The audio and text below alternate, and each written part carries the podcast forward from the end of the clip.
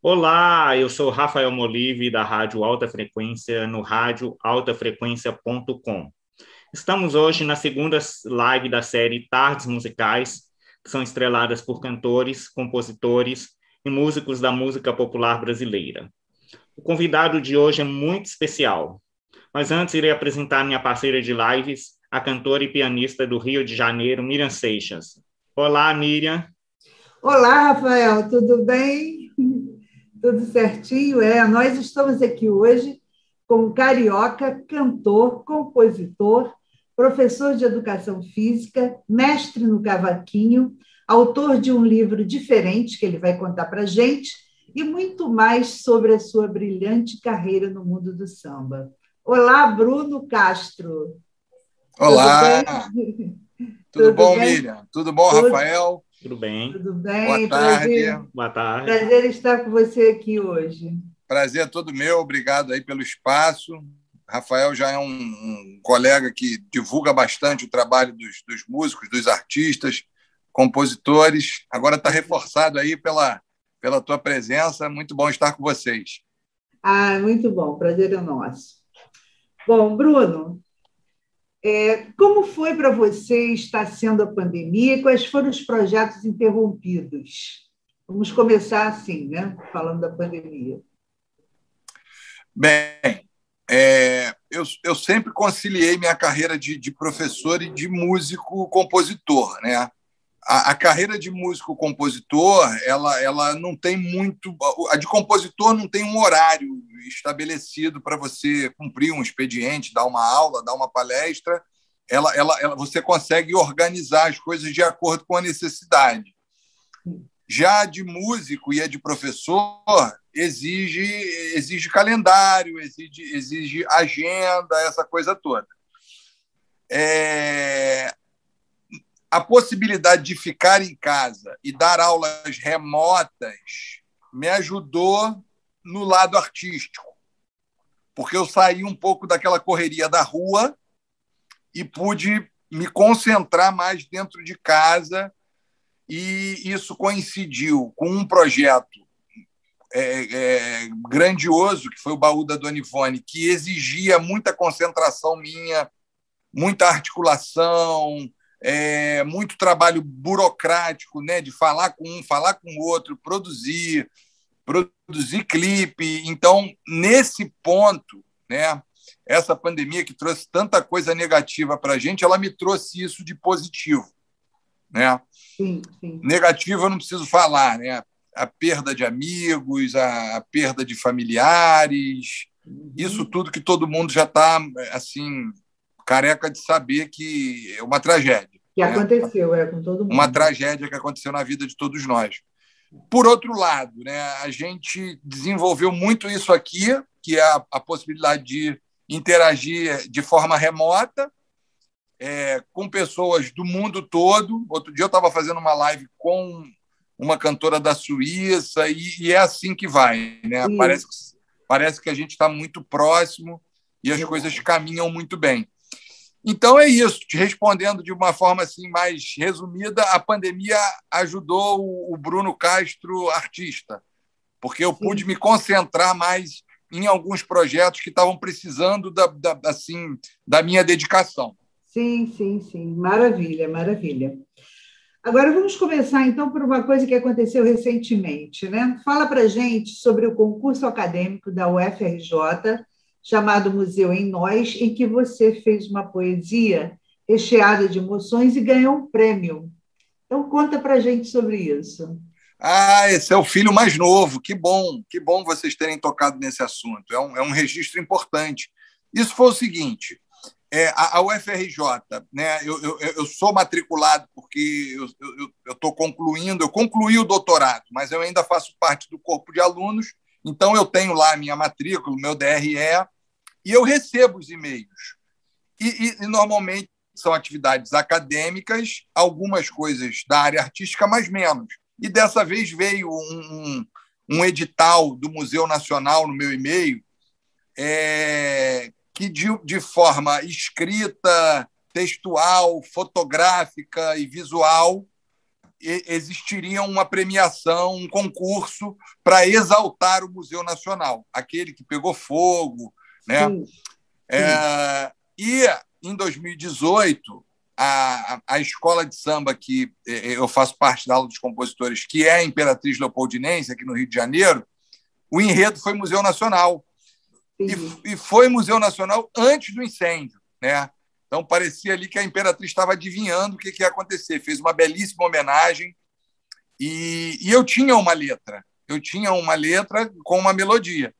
E escrevi a letra minha e dos parceiros e, e para minha surpresa, a gente, a gente recebeu uma menção honrosa e ficou registrado lá na UFRJ, nos anais. Vai sair um material. Eu fiquei feliz, né? Porque, assim, aquele incêndio no Museu Nacional foi uma coisa que abalou muito a autoestima do carioca, né? Que já, uhum. já vem sofrendo aí com uma série de questões. E Sim. poder falar de museu, poder falar de arte, poder falar, poder falar da, da importância que aquilo representa para o Brasil, mas especificamente para o carioca. Você é Sim. carioca, né, Miriam?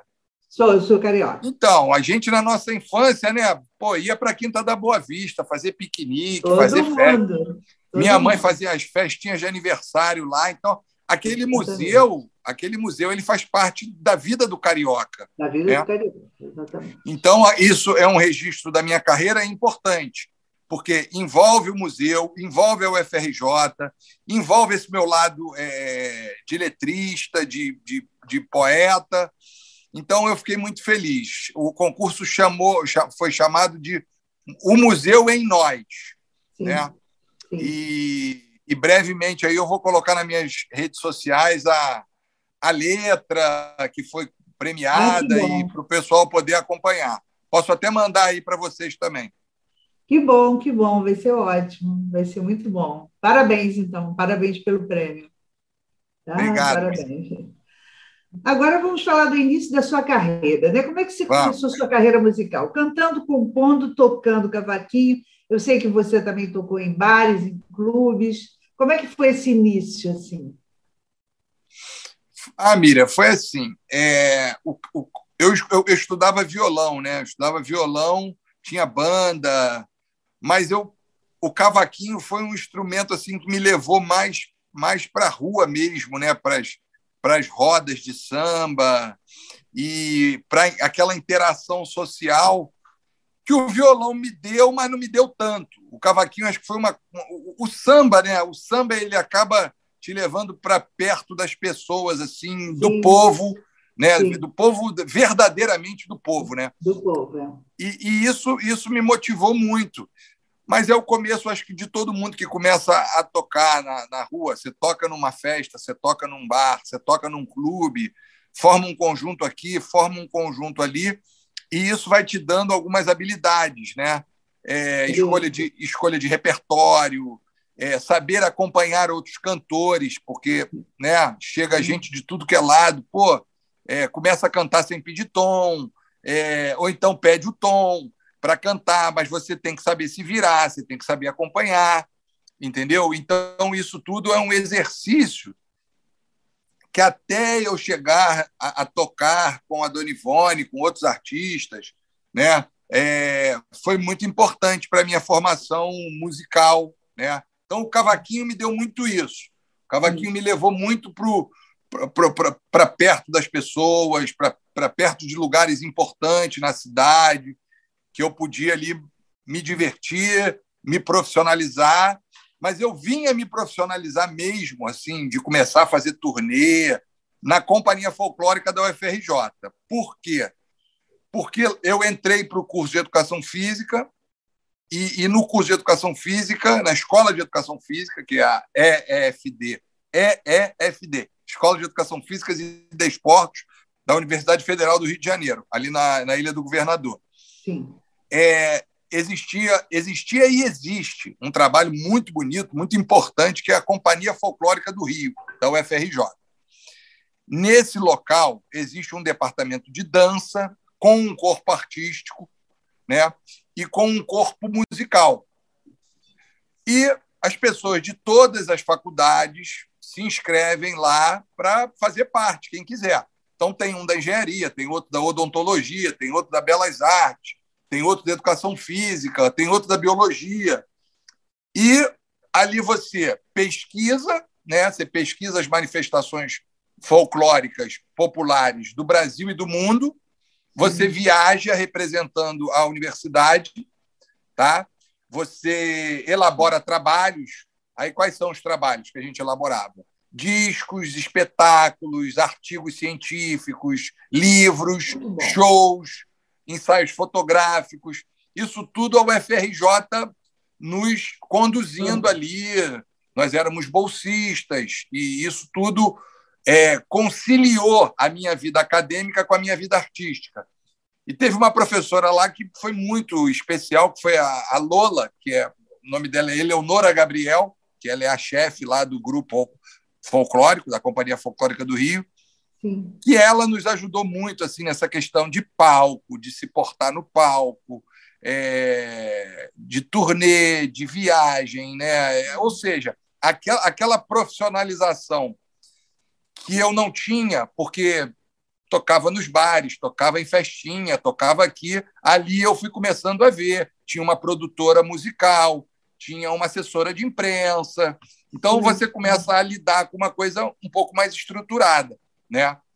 Até eu ser convidado para ir para a banda da Dona Ivone e aí realmente rodar o mundo, rodar o Brasil e trabalhar bastante, mas Sim. já com essa bagagem que a faculdade me deu.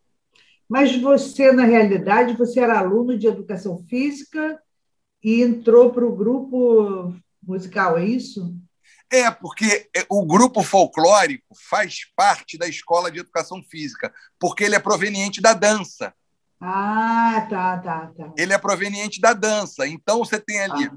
um corpo de dançarinos, alguns são até músicos e dançarinos, mas isso Sim. não dava muito certo, não, porque a, a, as pessoas ficavam assim meio divididas e uma hora dava, dava confusão. Aí a pessoa tinha que tomar uma decisão: ou eu vou ser músico ou eu vou ser dançarino.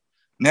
Eu, eu, como nunca fui dançarino, até gostaria de, de ter essa aptidão, mas não tenho, é, eu, eu era do corpo de músicos. Né? Ah, tá, eu era do corpo de músicos. E a, aquilo ali tinha muitos ensaios, muitas viagens para coleta de material. Então, por exemplo, as cirandas de Paraty, você deve conhecer Paraty aqui no Rio de Janeiro. Sim. Né? Paraty, Tarituba é um, é um celeiro de cirandeiros. Aí a gente ia para lá, entrevistava os mestres populares, gravava as manifestações musicais e transformava aquilo em espetáculo. E aí saía por aí divulgando isso nos teatros, nas escolas e aí Era muito coisa. bom, né? Era muito bom. Muito legal. Fase, né? É, por isso da, que tinha essa relação, é, tinha essa relação com a escola de educação física, né? As pessoas pensam assim, pô, mas música na educação física? Não, mas era lá dentro, era a escola de educação física que abrigava, é lá que fica a sala, que fica os locais de, de ensaio. Então, aquilo ali foi muito bom para mim. É. é. eu também participava na minha faculdade, mas só que eu fazia é, de, é, pedagogia na época, né? que eu cheguei a fazer também. É, também nós éramos, tínhamos uns grupos assim também viajávamos, cantávamos, coral, tocávamos. Também muito bom, né, Miriam? Essa muito fase é muito boa. Ah, é muito bom, muito bom. Agora, eu li também que você frequentava muito, era sido do bloco Cacique de Ramos. E o que, que isso representou para você? O que, que te acrescentou? Como é que foi essa fase? Porque eu conheci Bem, o ali... de Ramos também, conheci, também já fui, frequentei, enfim. Ali, ali o cacique, o cacique foi o seguinte: a minha família é de Ramos, por Sim. parte de pai. A, a minha família é nascida e criada em Ramos. E o meu pai, que também é professor, ele se estabeleceu naquela região como professor, né, trabalhando com educação. Então, naquela região da Leopoldina, a gente tem um trabalho muito consistente e, e, e muito longo com educação.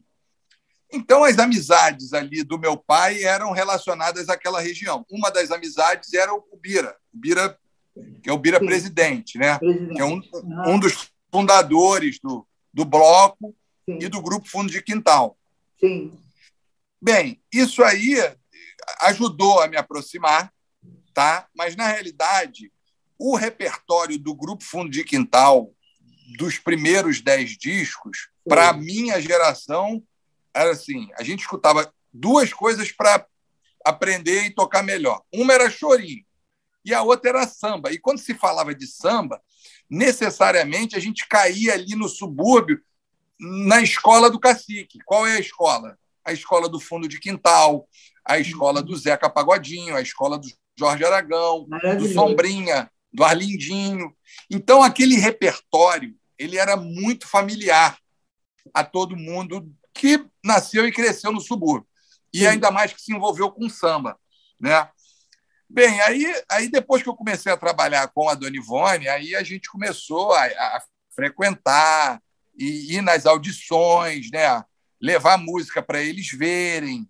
E aí começou um estreitamento maior. Eu sempre gostei muito, muito e respeito, respeito muito o trabalho deles, principalmente do Bira, que eu acho o Bira assim um, um gentleman, uma pessoa que tem muita habilidade para para não deixar aquela peteca cair há tantos anos, né? É, já está com seus já está com os seus 80 anos é, e a gente vai lá no bloco quando eu tenho oportunidade. O Bira sempre me manda uma camisa e, e, e eu sempre que posso eu vou. Já fui diversas vezes no desfile e eu fico olhando de longe assim o Bira comandando aquela aquela avenida é lotada, ele ele do alto dos seus 80 anos. Nossa. A última vez que eu fui, ele estava falando lá do desrespeito que estavam tendo com o bloco. E eu falei, Bira, fica calmo, que você já não tem mais, não tem mais, não é, você já não é mais tão novo, porque ele já estava lá. Né? É, porque, é fica, as gerações é, vão mudando, né? As gerações vão é, mudando, os comportamentos também, né? É, aí eu falei, Bira, pô, cuidado, não sei o quê, e, e mas eu, eu, eu quero dizer do entusiasmo dele, né? do entusiasmo e do amor em colocar até hoje aquele bloco do Cacique de Ramos, e você vê aqueles, aqueles índios né, vindos lá de Ramos, alas maravilhosas, você vê os, as pessoas vestidas de índio de várias idades, aí o cara já vindo com filho e com neto, Isso. e aí o pessoal faz fogueira, começa a rodar em volta da fogueira, e daqui a pouco vem o grito de guerra, e eles começam a cantar Nossa. Olha, meu amor, esquece. Aí, aí o troço vira assim uma coisa realmente emocionante. Então, o Cacique de Ramos, para mim, é isso. É, o, é, o, é, o, é essa manifestação genuína que ensinou muito para todos nós, e é o Grupo Fundo de Quintal, né? Uhum. que eu tive a honra agora, eu tive o privilégio de ter sido gravado por eles no baú da Dona Ivone, com a música O Espaço para Sonhar, que já está disponível aí no YouTube, quem quiser ver o clipe do fundo de quintal cantando. Vai lá no YouTube, Baú da Dona Ivone, e vocês vão ver uma coisa muito, muito bacana. Né? O, é, o, o, o é, velho, o velho grupo Fundo de Quintal lá, até hoje, firme e forte. E também a música presente em todas as plataformas digitais. É só você botar lá Baú da Dona Ivone, o espaço para sonhar vai aparecer. Certo, certo. Eu ia até te perguntar sobre a turma do funil, mas acho que você não chegou a conhecer, não, né? Quem? A turma do funil. Hum, de nome, conheci de nome. Ah, mas de pessoalmente nome. eu acho que não. Não, né? Não, então tudo bem, eu ia comentar sobre isso. Bom, então agora o Rafael tem umas perguntas para você. Né, Bom, obrigado, Miriam. Né, prazer falar contigo. Ai, Novamente é um prazer estar aqui com você, Bruno. E as perguntas, eu tenho algumas perguntas aqui já preparadas para você, né? Que gostaria de saber como foi para você ser o idealizador e produtor do projeto do Baú da Dona Ivone, com as participações de grandes astros e estrelas da música popular brasileira, né? Como Gilberto Gil, agora, que teve a audição em 2021, né? Maria Rita, é, Maria, é, Maria Bethânia, Caetano Veloso, Diogo Nogueira, Nelson Sargento, entre outros. Pô, legal quando a gente escuta esse teu sotaque aí, já, já, já remete a outras coisas. Já, já senti aqui a falta de uma cachaçinha, de um feijão tropeiro, de um torresminho, para poder complementar aqui a nossa, sim, sim, a nossa live. Muito bom, muito bom, muito bom esse sotaque. É, olha só, Rafael, foi o seguinte: em 2012, é, nós fizemos a primeira etapa desse projeto chamado Baú da Dona Ivone. Né? Eu mostrei ao, ao prefeito da época, que por coincidência é até o prefeito atual, que é o Eduardo Paes, ele sempre foi uma pessoa assim que acredita na força da cultura do Rio de Janeiro, no patrimônio cultural, né? Acredita assim que o que a gente tem de mais forte para vender, para as pessoas virem aqui, né, é realmente a nossa cultura. Então, isso é uma força é, cultural e comercial da cidade do Rio de Janeiro. E nem todo governante que passa por aqui trata isso com o devido respeito. Então, ele, ele abraçou a ideia que era originalmente é, registrar as músicas do caderno da Dona Ivone, inéditas, coisas que a gente às vezes manda e não é gravado por, por, por uma série de motivos, né? É, ou seja, todo artista, todo compositor tem o seu caderno e tem o seu arquivo, né? Eu, a, a minha ideia era tirar o arquivo da Dona Ivone do papel. Então ele topou, nos ajudou. É, eu, eu, eu, procurei algum, muitas pessoas para me ajudar. Uma delas foi a, a saudosa Beth Carvalho, que sempre foi uma pesquisadora muito organizada é, e me levou para a casa dela. Nós pesquisamos juntos. Ela tinha material inédito da Dona Ivone na casa dela, como eu tinha material inédito também das minhas coisinhas com ela, e como ela também tinha no, no caderno dela. Juntamos isso tudo, isso deu mais de 30 músicas. Aí a gente foi descobrindo que algumas a gente achava que eram inéditas e já não eram tinham sido gravadas no Japão. Né? Então a gente foi aprimorando aquele material é, e aquilo chegou a 12 músicas. E, e aí chamamos artistas do samba, da MPB, mas de várias gerações do samba para gravar. Gravamos e isso não foi lançado comercialmente. Por quê? Porque era uma demanda da prefeitura e isso serviu para a dimensão educacional. Foi para as escolas, eu fiz uma cartilha educativa, é, mandamos para as bibliotecas, e isso ficou dez anos só, só na esfera educacional. Logicamente, a gente fez um show no Rival, demos alguns CDs lá para todo mundo que foi, mas se você quisesse comprar um CD, não conseguia. Se você procurasse na plataforma digital, não tinha, né? E isso, isso me dava uma angústia, porque era um material que tinha Caetano, Betânia, Monarco, Nelson Sargento, Diogo Nogueira, Áurea Martins, André Lara, Luísa Dionísio, Sombrinha, né? e aquilo tudo ali parado, é, sem, é, que, o, sem que o, o grande público pudesse acessar.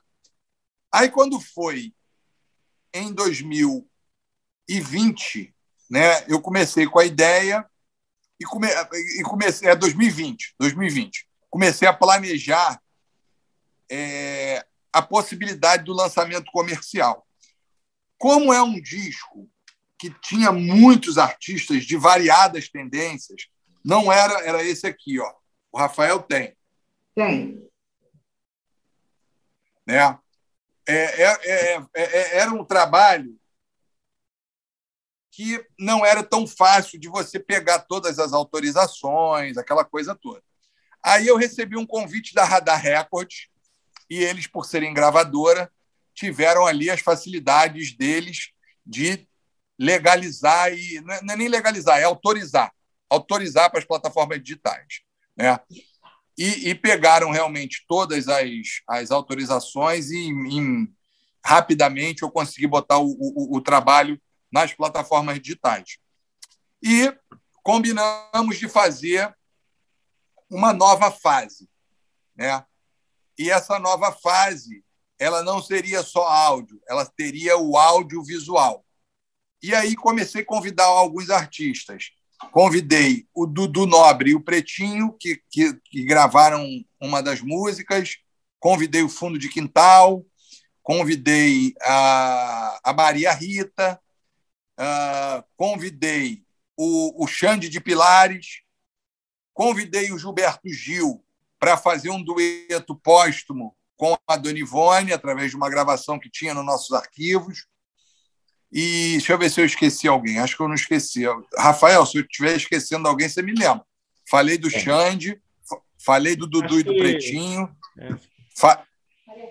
falei da Maria Rita, falei do Fundo de Quintal, falei do Gilberto Gil. Ah, estou esquecendo um assim. A Dandara Mariana, que é aquela atriz, ela, eu convidei ela para fazer a apresentação no dia da filmagem. Por que, que eu convidei a Dandara? Primeiro, porque ela é uma excelente atriz. Segundo, que ela representou a Dona Ivone Lara no musical Sorriso Negro. Ela foi a Dona Ivone Lara quando era criança. E foi um trabalho também muito bonito, muito prestigiado. E quando ela chegou no estúdio, para minha surpresa, ela falou: Bruno, eu não quero só falar, não, eu quero cantar. Falei: Poxa, Dandara, mas a gente vai ter que dar um jeito aqui que já está tudo gravado, Aí ela, ah, dá um jeito aí, porque eu quero participar disso cantando. Falei, ó, tem uma música que não é necessariamente da Dona Ivone, porque todas as outras são, mas é em homenagem à Dona Ivone. Eu fiz com um parceiro queridíssimo, que é o Ciraninho, e ela chama Silêncio da Passarada. Aí mandei para ela, ela curtiu para caramba a obra, e ela falou: Eu quero, eu quero muito gravar isso. E aí, rapidamente, eu tive que montar ali um plano B e gravamos tudo ali no estúdio ao vivo, né? Um arranjo do Leandro Braga, que é um pianista muito. Você deve conhecer, você toca piano, né? Sim, sim, sim. sim. Então, aí, aí pedi ajuda lá do, do, do Leandro Braga e, e, ele fez um arranjo belíssimo. Alugamos lá um piano de cauda e amarra. Se vocês entrarem lá no, no YouTube do Baú da Dona Ivone, vocês vão ver que coisa bonita. Aí o trabalho dela ficou até um pouco diferente dos demais, que, que o, o, os demais são com banda, baixo, bateria, teclado, cavaquinho, violão, tudo que tem direito. O dela não, o dela a gente fez um trio, que foi o Leandro Braga no piano de cauda, o Dudu Dias no, no contrabaixo acústico e o Luciano Broa na bateria. E, e, ficou muito, muito, muito bacana, muito bonito. Muito bonito. Rafael, o que, que você acha agora do Bruno cantar uma música? Vamos lá, Bruno? Vamos. Você manda para a gente. É um prazer. Já que a gente falou no silêncio da passarada, vamos, vamos, vamos, vamos tentar ela? Vamos. Vamos lá. Vamos, é linda.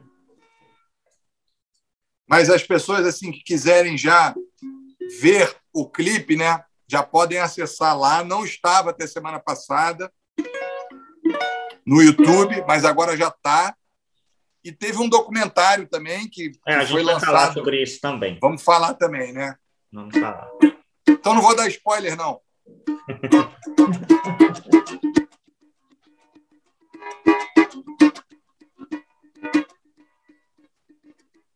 o colibri disse para mim que agora é triste o seu cantar.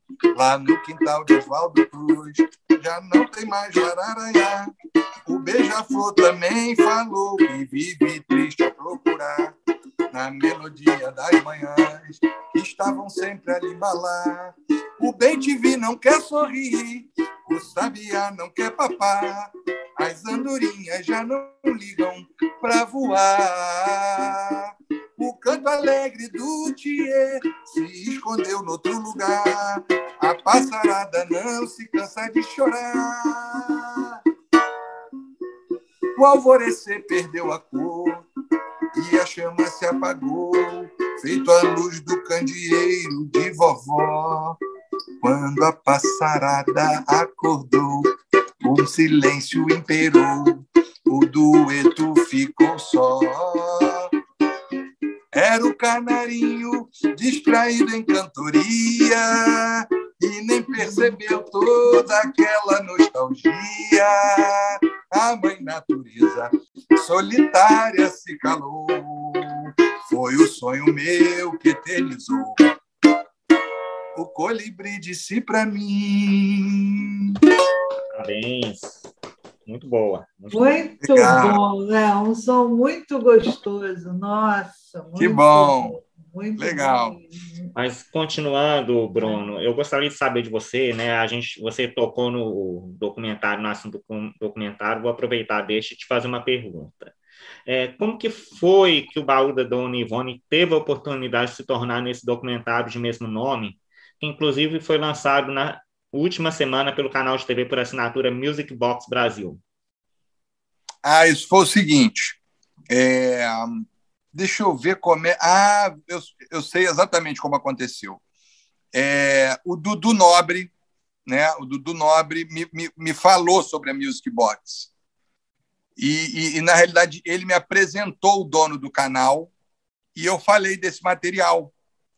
Entendeu? Eu falei desse material. Falei, primeiro, eu falei com o Dudu: Dudu, está chegando o centenário da Dona Ivone, né? ela faria 100 anos, e eu estou pensando em fazer alguma coisa. E ele falou: pô, Bruno, conta comigo. Todo mundo, né? Quando fala de Dona Ivone, as pessoas são muito solícitas por, por tudo que ela representou e fez pelo samba. E, e as pessoas realmente reconhecem isso. E aí ele me apresentou o, o, o dono do canal, que é o, o, Márcio, e ele se interessou muito em, em, em, botar isso na Music Box. E aí a gente né, é, já, já gravou os clipes pensando nesse lançamento. Assim que surgiu a Dandara. Porque eu falei, pô, eu vou ter que botar alguém aqui amarrando, né, contando essa história de alguma forma, para não ficar somente aquele clipe solto. Aliás, vou te dar uma notícia aqui em primeira mão, que eu recebi hoje. É, o, o, o teu canal de rádio vai ser o primeiro a saber. A, o Music Box vai disponibilizar semana que vem e na outra, no, num programa chamado Jackbox, os clipes também. Que legal. Então, é. semana que vem lança dois clipes e na outra semana lançam mais dois. Então, quem perdeu o documentário ou ver, ou ver agora no YouTube mas também vai passar nesse canal de televisão, que é um canal. Para mim, aqui aparece no 623 da NET. Eu não sei aí para vocês. É, o meu... É, no meu não sei qual é o número, não. Mas tem um número também na TV Vivo e tem um número também na Oi, Oi TV. Oi. Depois, depois eu passo isso para vocês. É, o meu é o Rafael. É o meu. Que aí o Rafael pode botar tem mais aí. uma pergunta aqui antes de passar para a Miriam novamente. É, você possui um disco feito em parceria com a dona Ivone Lara, né? Que foi lançado Sim. em 2010, de nome Nas Escritas da Vida. Disco esse de composições suas com a grande dama do samba. Sim. Nos conte como foi o processo de realização do disco. É esse aqui. Exatamente. Ai, lindo. Essa, essa foto a gente tirou num lugar que eu tenho paixão. Eu levei a Dona Ivone num circo e essa foto é no meio do picadeiro. Muito lindo, é mesmo? Muito lindo, muito é, essa foto Essa foto é no Babilônia Circus. E eu, é, eu, tinha, eu tinha até levado meus filhos, meus afilhados, e, e, e eu, sou, eu sou muito encantado com o circo, eu adoro o circo. E eu falei para um, um gerente lá, eu falei, poxa, eu, eu, eu gostaria muito de, de, de trazer uma pessoa aqui para fazer uma, uma foto, e, e ele, ele, na realidade, quando eu desenvolvi a conversa com ele, ele, foi, ele tinha sido amigo de um tio meu, que foi um grande ator, o Atila Iório. Né? O Atila ah, Iório do Vidas Secas, né? que foi o ator principal daquele filme Vidas Secas, que foi um filme muito premiado. E isso me ajudou, porque ele, pô, teu tio já, já, já tinha falecido, teu tio foi meu amigo, porque meu tio foi dono de circo, né? Esse meu tio Atila Iori teve um circo. Ah, foi? Foi. Inclusive, o, depois o Dedé Santana veio a casar com a filha dele, a Aimee, que é minha prima, justamente no circo, porque o, o, o Dedé trabalhou no circo do meu tio. Isso. Ah, sim. É, é, tem essa história, essa história de, de, família. tiveram, tiveram quatro filhos e, e a, a, a história foi essa mas aí ele liberou e eu levei. Mas esse, mas respondendo a tua pergunta, Rafael, esse esse trabalho aconteceu da seguinte forma: a Dona Ivone ela tinha as músicas dela na Warner, né? Na, na Warner Editora. E eu também, até antes de conhecer a Dona Ivone, já era da Warner, já frequentava a Warner. Então a gente tinha um ambiente muito, muito bom na Warner, né? a, a Dona Ivone sempre que ia pegar lá o, o, o cheque dela, de, da, da, dos direitos autorais, é, às vezes ela me pedia para levá-la, E a gente gravava muito nesse estúdio. Por quê? Porque lá tinha um estúdio somente para os compositores. E eles foram aperfeiçoando esse estúdio, que hoje não existe mais, e, e, e a ponto da gente poder gravar disco lá, né? Assim, foram equipando o estúdio. Então, apesar dele ser pequeno, ele tinha todo o equipamento necessário para se fazer um CD. E uhum. isso gerou essa facilidade. Isso gerou essa facilidade. Então, toda música que eu compunha com ela, eu ia lá, fazia, né, gravava, e eu fui fazendo ali, vamos dizer assim, um estoque, aos poucos. Aí, quando tinha ali, sei lá, umas cinco, seis músicas, eu falei, Dona Ivone, vamos pegar mais alguma coisa nossa, porque já dá para fazer um, um, CD.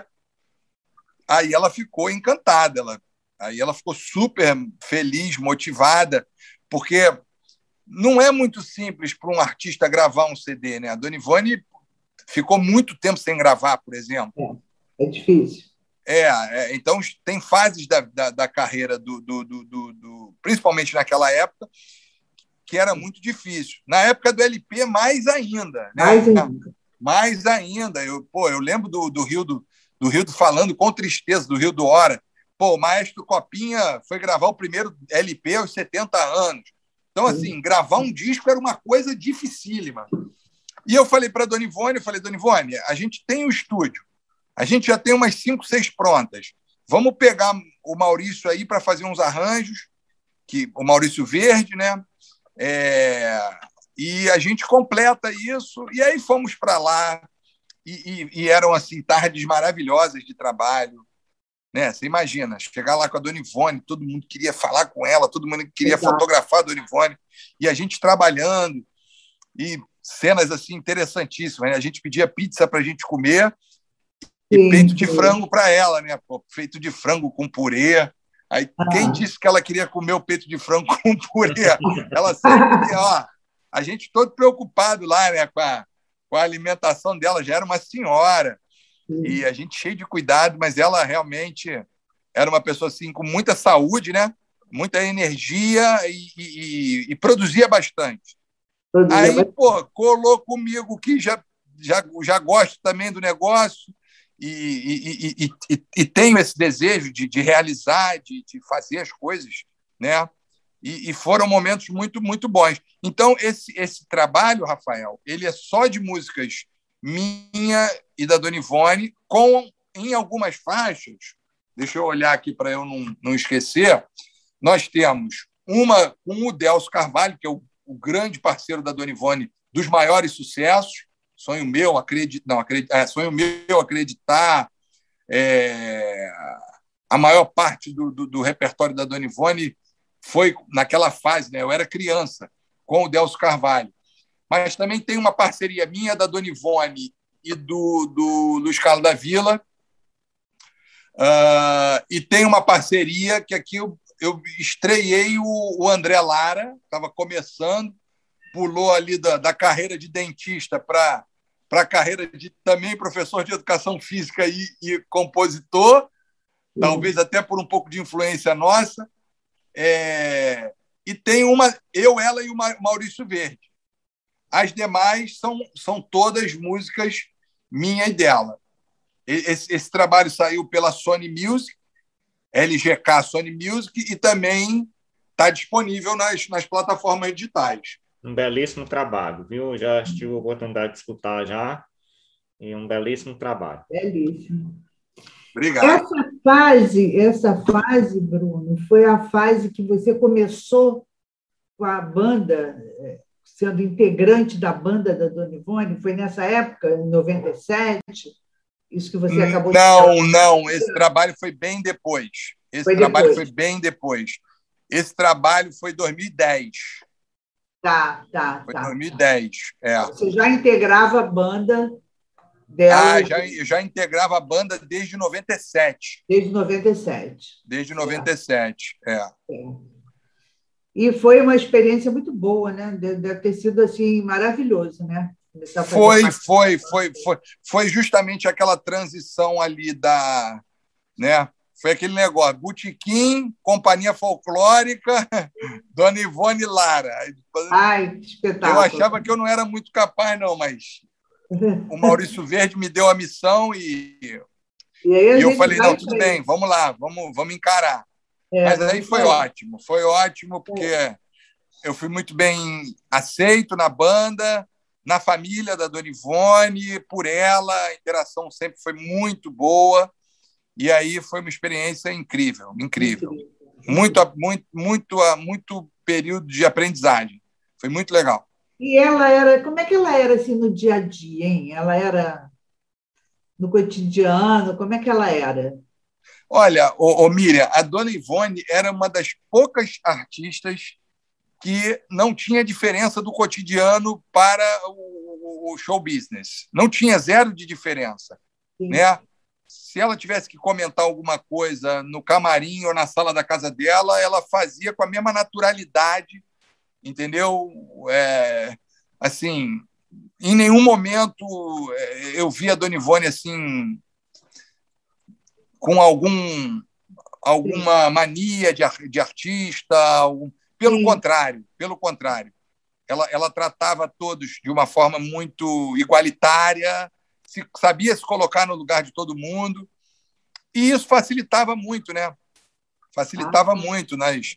Porque é, é uma família, né? Você, você é. avião, ônibus, hotel, e, e viagem toda hora, e show, e televisão, e rádio. Então, você fica, você fica num convívio muito, muito próximo com as pessoas. Sim, E isso a gente sabe que acarreta, às vezes, de alguns problemas, né?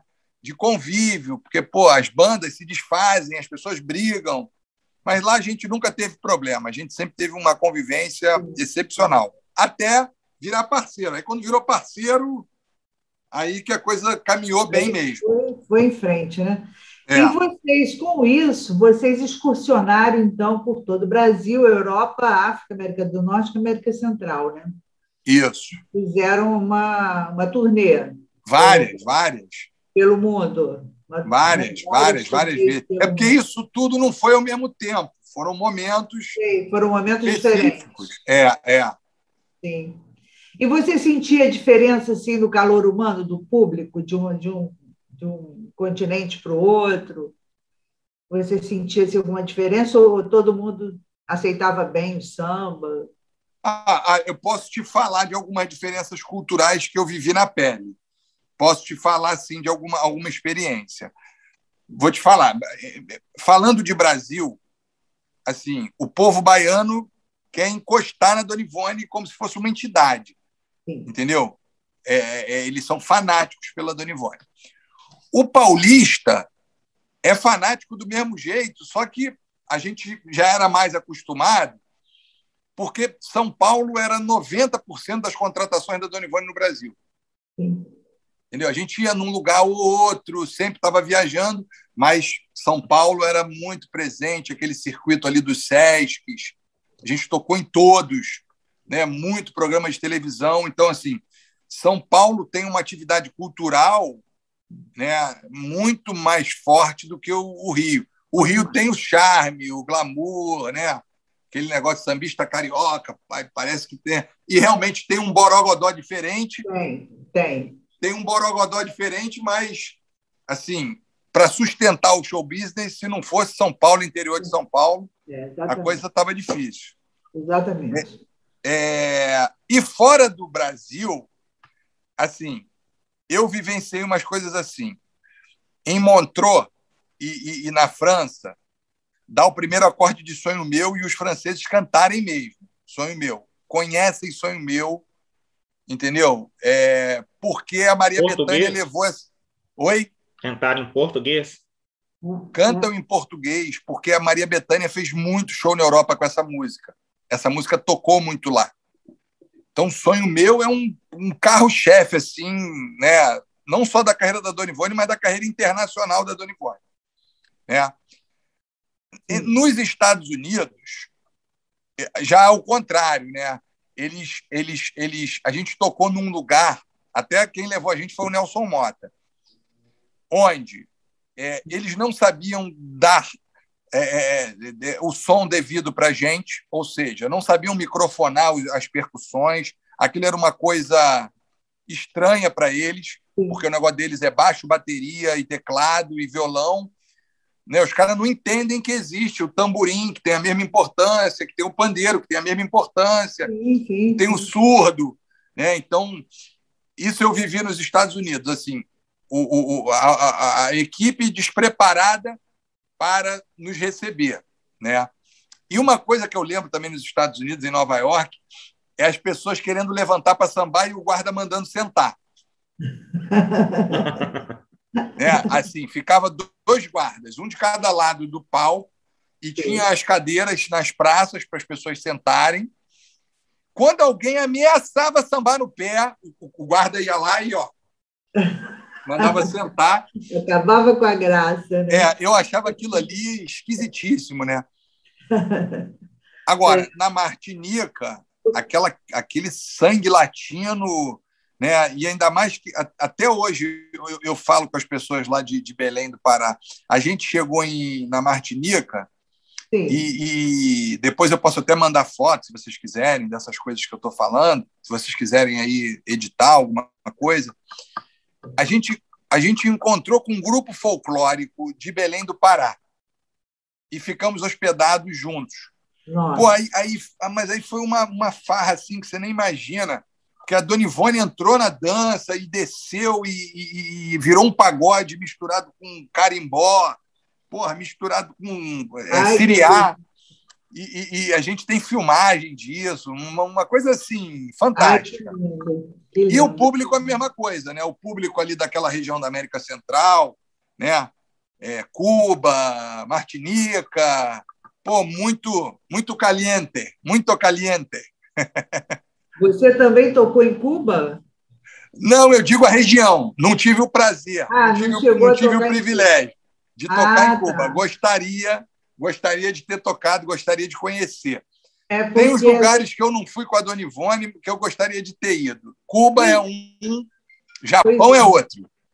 Pois é, pois é. A outra live que nós fizemos com o Cleiton Ramil, né, da, do Cleiton e ele se apresentou em Cuba, e ele disse que foi o melhor festival que ele já participou na vida, em termos de estrutura, em termos de público. E eu falei, nossa, não sabia, não tinha ideia. Por isso que eu te perguntei, tu cantou em é. Também? Pô, gostaria. O Diogo Nogueira, que também é meu parceiro de, de música, ele fez um trabalho em Cuba e eu fiquei babando aqui, porque é muito legal. É, muito eu bacana. fiquei babando também quando, quando o Cleito contou. Fiquei totalmente. Agora vamos falar do seu momento escritor. Vamos. Bruno lançou um livro em que apresenta a origem, a história e o valor dos hinos dos clubes cariocas. Qual é o nome do livro, onde o pessoal pode eh, encontrar? E eu sei que ele vem com CD, enfim. Aí agora vamos, vamos aos clubes cariocas, vamos aos hinos. Vamos. Então, é sempre essa história na minha vida, né? A, a, parte educacional se abraçando com a parte artística e, e, eu falo até na apresentação desse livro que eu acho a sala de aula e o palco locais muito parecidos, né? Locais de crescimento pessoal, e, e, e, adoro todos os dois locais. Me sinto muito feliz e confortável. É, esse livro, ele, ele, ele, ele, ele é a, a, assim, a minha dissertação de mestrado que eu fiz com um grande brasileiro, um grande profissional que foi ministro dos esportes, chamado Manuel Tubino. Né? Então, o professor Tubino era assim, um, um grande ícone da, da educação física mundial ele, ele, era, ele era presidente, inclusive, de uma, de uma federação internacional que era a FIEP Federação Internacional de Educação Física. É, é, e o, o, professor Tubino, logo que ele me viu matriculado no mestrado, ele falou: Bruno, não vem com história de querer estudar é, alguma coisa que não tem a ver com música. Você vai estudar alguma coisa que tem a ver com, com música. E Aí eu falei, o que, que o senhor sugere? Aí ele falou, ah, eu, eu sugiro a, a, a música nos estádios. E aí quando ele tinha as ideias, ele sentava, esquecia do mundo e começava a rabiscar. Eu tenho até hoje os rabiscos dele aqui. Aí ele criou vetores. Ele criou vetores no papel. É, músicas das torcidas, músicas incorporadas pelas torcidas, músicas ressignificadas. E aí foi criando aqueles vetores. Um dos vetores eram os hinos. Um dos vetores eram os hinos. Aí tudo bem. Né? É, eu comecei a pesquisar, criei uma pastinha e fui colocando as coisas de cada vetor. Aí fui juntando material. Um dia eu cheguei lá no mestrado e ele, ele, ele quando me viu, ele, ele parou tudo que ele estava fazendo e falou assim: ó, Bruno, para tudo, para tudo, tudo que você está fazendo e vai no Museu do Futebol em São Paulo, que eu fui na inauguração e lá tem o, o, umas placas gigantes no final do museu que falam tudo sobre clube, os clubes de futebol do, de futebol do Brasil, inclusive o Inário.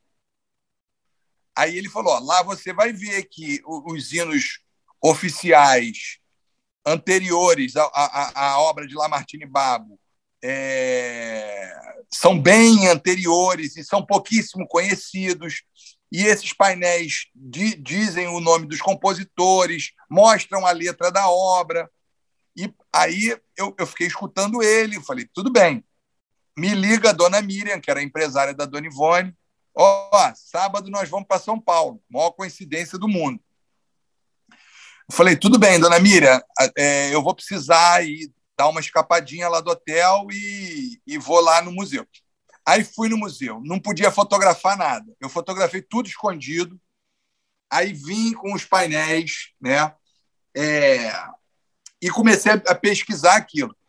Então, quer dizer, uma coisa que era enorme, que era a música nos estádios, virou os hinos, e aí eram muitos clubes, a gente fechou nos quatro grandes, Vasco, Flamengo, Botafogo, Fluminense, e no América, que era tão grande quanto, na época, dos hinos populares. E, e, aí a gente é, fechou, e aí eu, eu realmente pesquisei a fundo a história dos hinos oficiais e populares desses cinco clubes. E, na realidade, tirando o Flamengo, que tinha um, um hino popular e um oficial, os outros tinham dois hinos oficiais e um hino popular. Então, aí se você pegar três, três de cada um, mais dois do Flamengo, deu 14 obras. Eu falei, opa, isso aí dá um disco. Vamos, vamos, fazer, vamos defender essa dissertação, mas vamos gravar um disco também. Sim. Aí, aí chamei um, um, um, um grande arranjador, músico, que é o Wanderson Martins, que é lá o maestro do Martim da Vila, e ele começou a fazer o arranjo.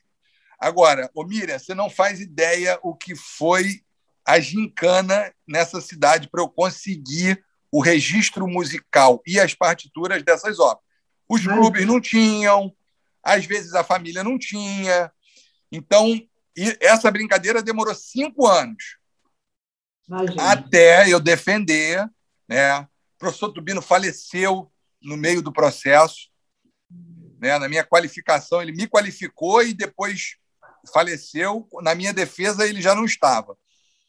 E aí, mas conseguimos defender e posteriormente escrever o livro que é esse aqui. Sim, sim. Eu ia falar para você mostrar. Belíssimo é. livro os hinos, os hinos do futebol carioca de Coelho Neto a Lamartine Babo. E dentro dele tem um encarte com as letras todas e com o CD. Né? Esse trabalho ainda não está na plataforma digital. Quem quiser conseguir esse trabalho, tem uma, um Instagram que vem, chamado Foca Aqui. Foca Aqui. É F-O-K-A Peraí. Fo, foca aqui. K de novo I. Isso, foca aqui. É F-O-K-A-K-I. E, e, é uma foquinha, é uma foquinha, a logomarca, e aí você ali você consegue comprar e recebe pelo, pelo correio. É, ou se comunicando comigo também. Se eu posso deixar o meu, meu contato, o Rafael tem meu contato também, se tiver alguém interessado. E aí você vai poder escutar os hinos do início do século passado, que são hinos muito, em determinados momentos, militarizados, em outros momentos, flertando com o, o, o foxtrot, que é uma, a música americana entrando na cidade. Né? Mas, Mas eu, eu tenho uma dúvida. Os hinos oficiais, eles não foram feitos pelo Lamartine Babo, não? Então, é essa que é isso que a gente procurou desmistificar. Os que são chamados hinos oficiais, na realidade, são os hinos populares.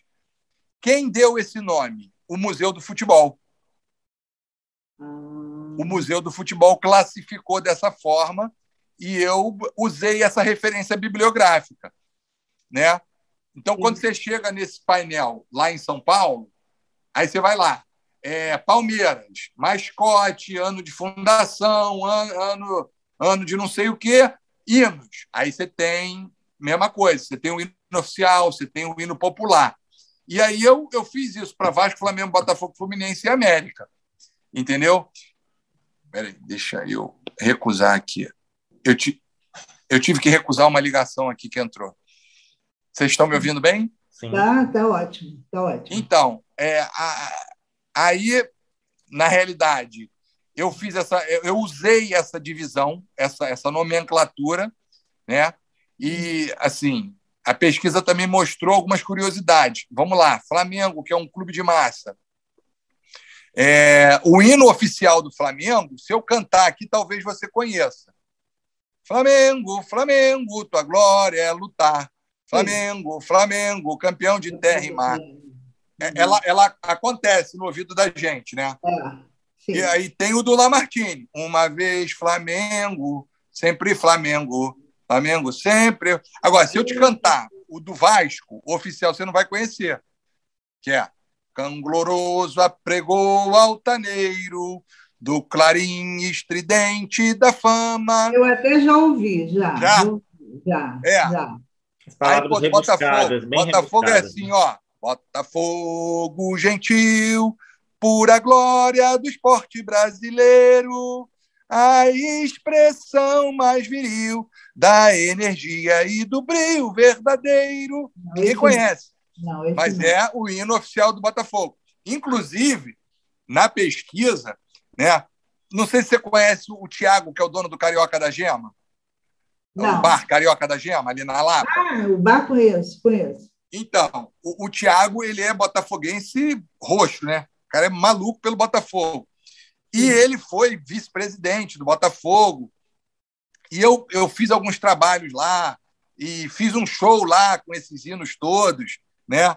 Ah, e o Botafogo, é, o Botafogo é a fusão de dois clubes, né? O Botafogo Futebol Clube e o Clube de Regatas Botafogo que virou o BFR, Botafogo uhum. Futebol e Regatas. E lá eu, eu, eu, eu, falando e cantando e dando a palestra, você via mobiliário que pertenceu ao Clube de Regatas, lá com a marca antiga, e mobiliários que pertenceram ao, ao, ao, clube, ao Botafogo de futebol. E isso depois se juntou e virou um clube só. Mas, mas ele comentava muito, o, o Tiago, que, que na reunião de eméritos e beneméritos do Botafogo, eles cantavam o hino oficial. Ah, é? Um deles, né? Porque tem um outro ainda, que era o, o, o do Clubes e Regatas. O Clube de Regatas é Botafogo. Então, esse material me deu muito prazer, essa pesquisa. Logicamente, foi feita ao lado do professor Tubino, que era um ícone para mim. E, e, e, e, esse, tem esse registro, que é esse livro e esse CD. E o livro conta justamente essas, essa, essa história, tanto da formação dos clubes como da formação dos hinos, do Inário. Entendeu? Agora canta do meu time, América. Pô, o do América é, é aquele célebre hino que você conhece. Tralalalala, tralalalala, Hei de torcer, torcer, torcer. Ai. Hei de torcer até morrer. Era muito bom. Muito pois bom. a torcida americana é toda assim, a começar por mim. A cor do pavilhão é a cor do nosso coração. E, e, e essa música, ela, ela, a, ela tem no seu, na sua introdução uma auto-homenagem ao Lamartine, né? O tralalá é o lalá dele. Ah, é o lalá dele. É o lalá dele.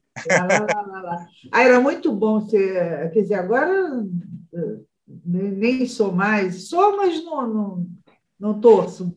Mas na época, década de 70, era muito bom ser americano. Você sabe que eu tinha um emblemazinho bem pequenininho no para-brisa do carro, e aquilo ali fazia um sucesso, Bruno, você não faz ideia. Imagina. Parava em posto de gasolina, parava em estacionamento, onde quer que eu parasse, se alguém passasse e fosse americano, parava e ia é. lá falar comigo. É, perdeu muito isso, mas eu acho que ainda tem um charme, né? A torcida foi diminuindo, mas eu acho que ainda tem um charme de ser tem, americano assim, tem, porque tem. é um clube muito querido, né? Um clube com uma história muito bonita. E, é. a, e a Dona Ivone era americana. Era? É, Dani Ivone, ah, Monarco. Que legal, que legal, que legal. É, é, é, e, assim, eu, quando estudei isso tudo, eu me aproximei muito da cultura dos clubes, né? E o América é uma delícia. O América, os é. torcedores são muito. Eu, eu te aconselho, e para o público aí do Rafael, para as pessoas entenderem o que é a paixão pelo América, um documentário que talvez você conheça chamado Unidos Vencerá. Unidos Vencerá, chama é. Aqui. Procura esse documentário, que é assim uma coisa espetacular a respeito da paixão do torcedor americano. É muito, é muito sério o negócio. É muito ah, sério. É muito e é, sério, é assim, sério. você morre de rir, você morre de rir porque eles são, pô, os caras fazem coisas assim inimagináveis pelo América, né? É. Então, porra, além de tudo, é, é diversão garantida. É, diversão garantida. Ah, muito bom.